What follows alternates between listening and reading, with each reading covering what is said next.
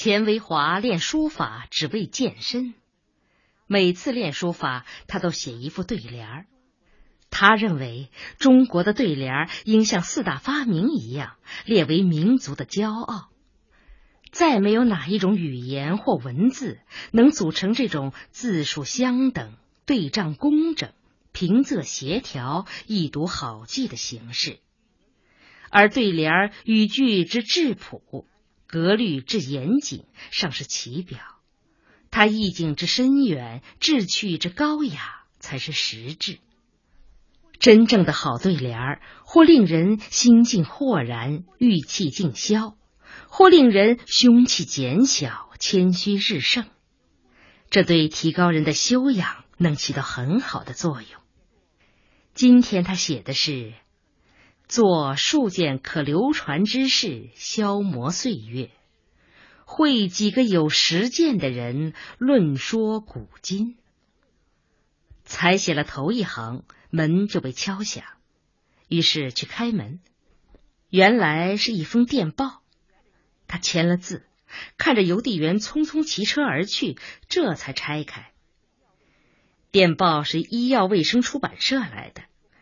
一年之前，出版社在一次大型学术研讨会上得知了他要写一部书，就予以极大的关注，已先后派过两个人来和他联系，准备出版，又数次通信询问进展。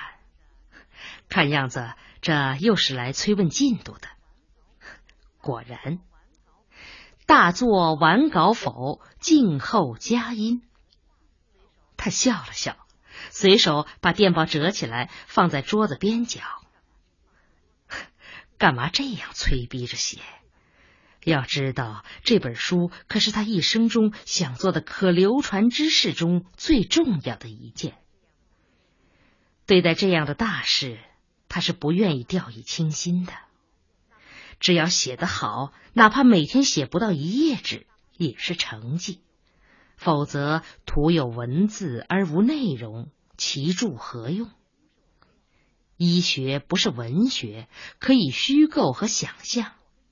一药投错，置人于死。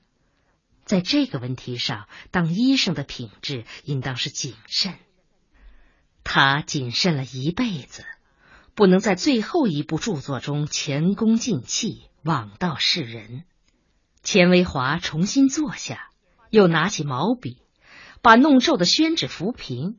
才要身万落风，门又被敲响了。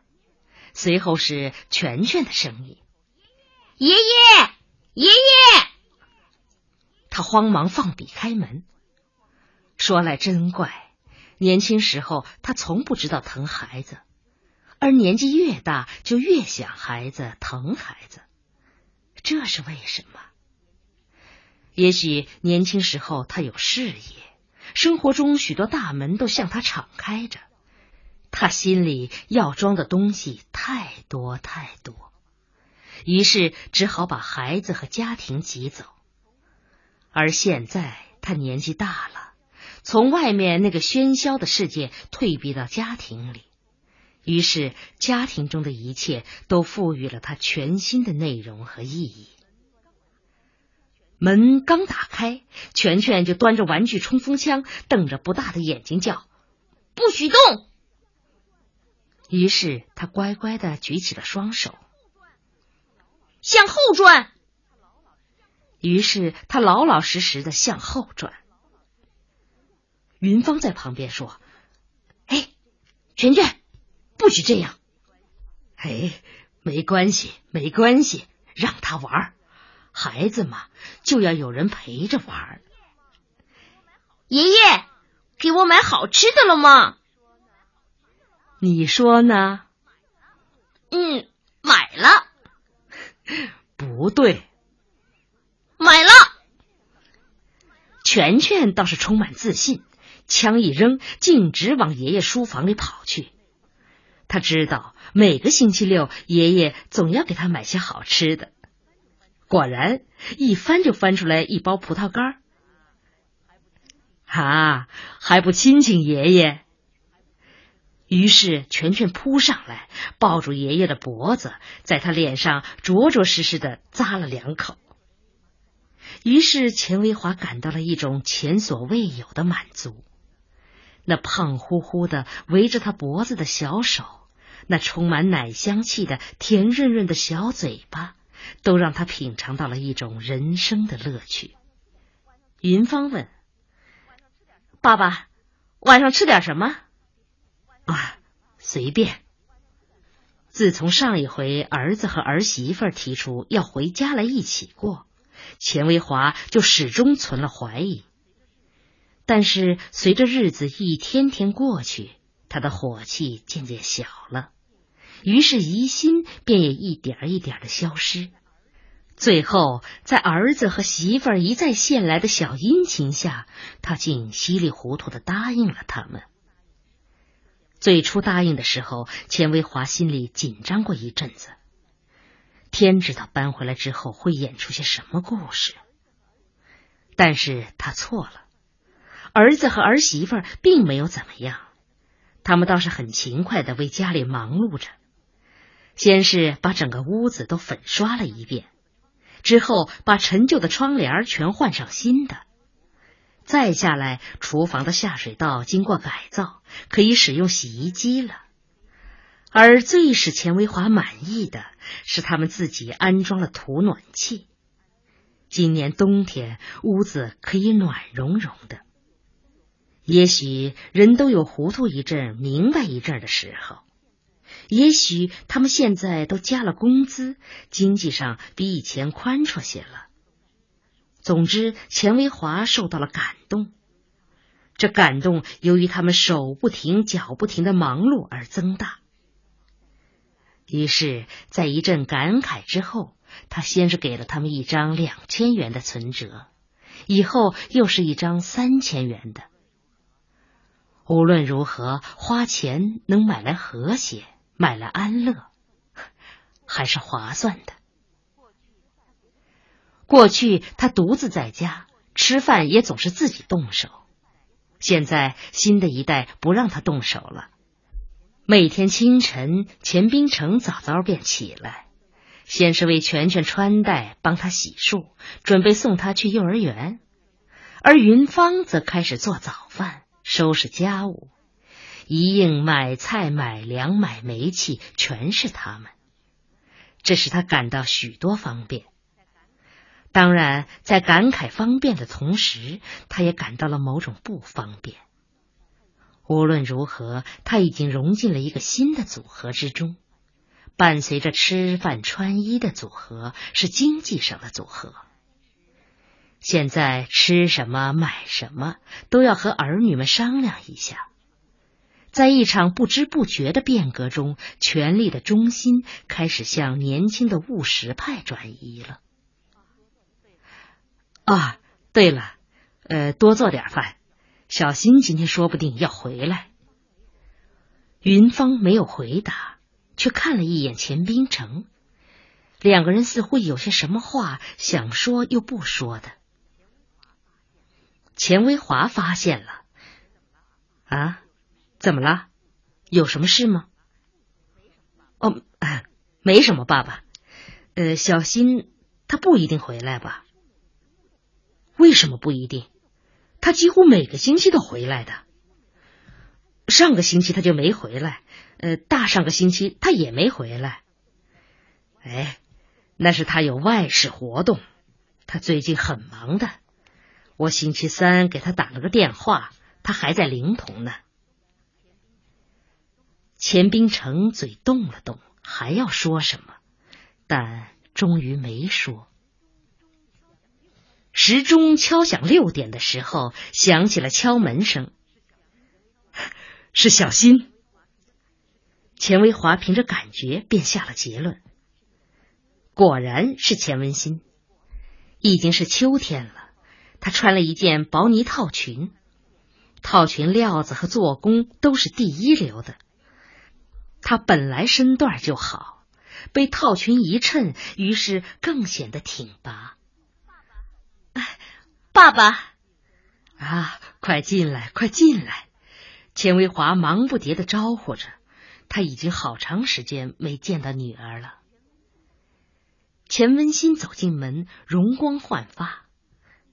爸爸，你前天就回来了？可不，一到家就给你打电话。电话先是一个不认识的人接的。你坐的大飞机还是小飞机？小飞机。重庆回来只有小飞机，一二十四。哦，那不舒服？还好，我没什么感觉。别人都说小飞机太颠，我并不觉得。哦，对了，宋梅梅呢？她不是说也要来的吗？她呀，一早起来就不知道跑到哪儿去了。他的话你信百分之五十就可以了。全全也跑过来，他一贯这样，哪儿热闹往哪儿凑。姑姑，姑姑，你拿的啥呀？他对钱文新挎包里的东西发生了兴趣。嗯，毛线呢？嗯，不，我问的是这个。他指着棕黄色的皮毛，那是钱文熙买的仿狐皮围脖。你说呢？是花老猫，那就是花老猫。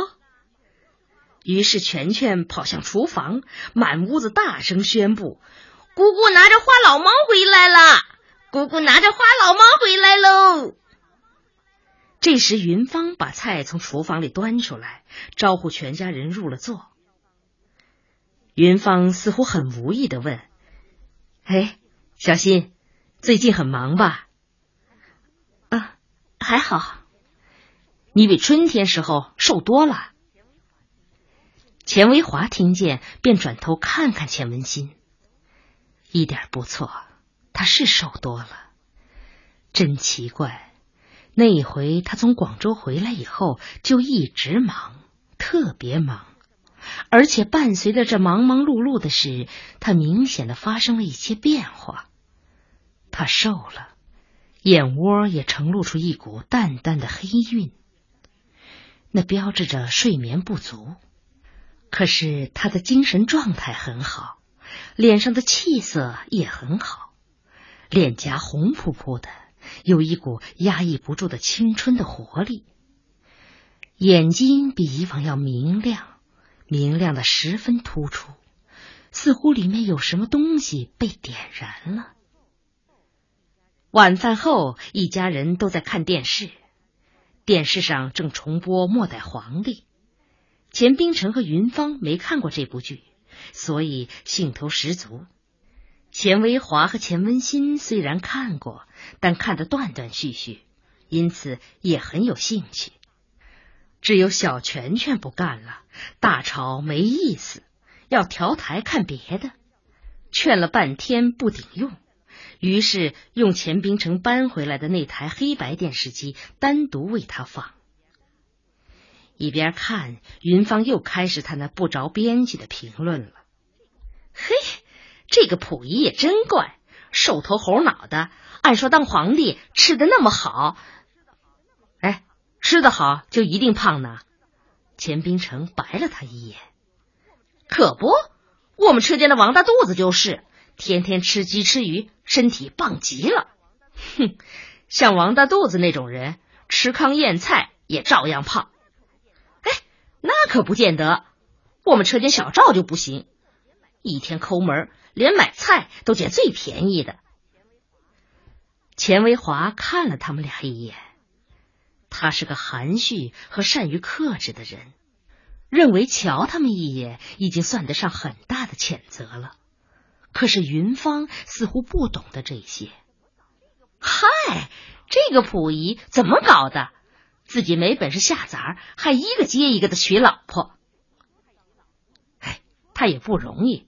说是当了皇帝，其实啊是个傀儡。钱冰城应着说：“，什么傀儡不傀儡的？他是吃不上了，还是穿不上了？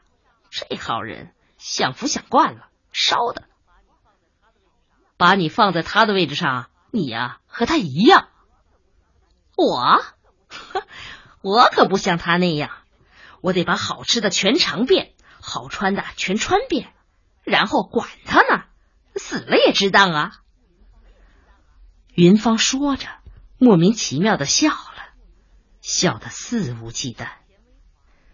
钱维华不出声息的叹了口气，看样子今天晚上别想安安生生过周六了。他想走开。可是再一想，一集电视剧至多五十分钟，现在一大半已经过去了，何必把事情做得那么明显呢？于是又耐着性子看。终于电视剧演完了，云芳重调了一个台，还是电视剧，只不过这回是外国译制片。钱冰城和云芳倒真能够投入。又很快的为这部剧中的人物你争我吵了，倒是钱温馨一声不响，任凭他们调到哪里看到哪里。钱维华心里禁不住泛起一股感慨：真奇怪，同样是儿女，钱冰城和钱温馨的气质竟差了那么多。其实钱冰城小时候也是很聪明、很讨人喜欢的。他早早的就戴上了红领巾，以后又是少先队的中队长。而莫名其妙的一个文革，就整个把他改造了。当初他到工厂去接受工人阶级再教育，都说臭老九的子女难教育好。而三年过后，他不折不扣的被教育成功，一张口一个他妈的，这种野蛮粗俗，实在让人受不了。而尤其是他对许多事物的理解和认识，已经彻彻底底的平民化了。平民化还不是坏事，可掺杂着许多市民意识，那就让人不舒服。钱维华不动声色的起身，走回自己书房，泡了一杯茶。还没喝两口，钱温馨进来了。啊，不看了。这部片子我看过，是他们吵的，你看不成吧？不。唉，我也是，想好好看看电视。可他们总在说话，说的又不切题。看电视本来是一种消遣，反倒成了受累了。钱文新一笑，突然变得俏皮：“ 我倒没这个感觉，爸，人家都说婆婆和儿媳妇不好处，怎么你这老公公也和儿媳妇处不来呢？”哎。不是处不来，我觉得还是处得来的。不过各自生活的环境不同，所以组织在一起，总归要有一个过渡阶段。有时候我觉得奇怪，我是个老朽，已经没有什么造就了。可听听云芳的话，还是替他不好意思。他的水平怎么就那么低呢？他的水平是低一些，水平低也罢了，偏偏还要乱讲，到处讲，这就叫人受不住。我倒觉得嫂嫂这一点挺好，心直口快，虽然没有太多的乖巧，可也没有那么多曲曲折折的阴谋。真要找一个口蜜腹剑的王熙凤，那可够你瞧的。如果是王熙凤。我也不会同意她进这个家门。那可难说。王熙凤的毒辣是以后才露出来的，起初她不也哄得老祖宗乐呵呵的，一刻也离不开她吗？又说了一会儿话，钱维华突然想起，啊，对了，小新，有个白大主编是谁呀？钱文新脸色变了，幸好在灯光下。钱维华没有发现。啊，上一次我打电话找你，是宋梅梅接的。她一抓起电话，不分青红皂白，就认定我是白大主编。嗯，哪有什么白大主编？这个宋梅梅一天到晚不干正事，专门给人取外号。我也说嘛，你们搞的是旅游工作，怎么会冒出个……啊，你怎么了？哦，没什么。嗯，水开了，我去冲。一走进厨房，钱文新觉得自己只想哭。水确实开了，但不是这会儿开的，还是他和爸爸说云芳的水平问题时，他就听见厨房开水的哮喘声。多亏那时候他没有去灌开水，否则在这个难堪的当口，他可再也没有理由躲开。那将使他陷入多么狼狈的境地呀！这真糟糕透了。现在他该怎么样面对爸爸的询问？这只能怪自己。在广州，在他和白小栋即将分手的前一天，自己为什么竟又软了心肠？为什么又一次接受了他的热情？那是钱文新永生难忘的一次感情投入。也是使他从此一步一步陷入深潭的感情投入。就从那天晚上开始，他终于接受了一个现实：他从此再没有力量将白小洞从自己身边推开了。他依然坚持第二天乘飞机先飞回了西安，但刚一下飞机，他便迫不及待的想白小洞了。几乎连一分钟也没有等待，便给他挂了长途电话。中心内容只有一个：他想他，盼望他尽快回来。几天后，白小洞果然急急回来了。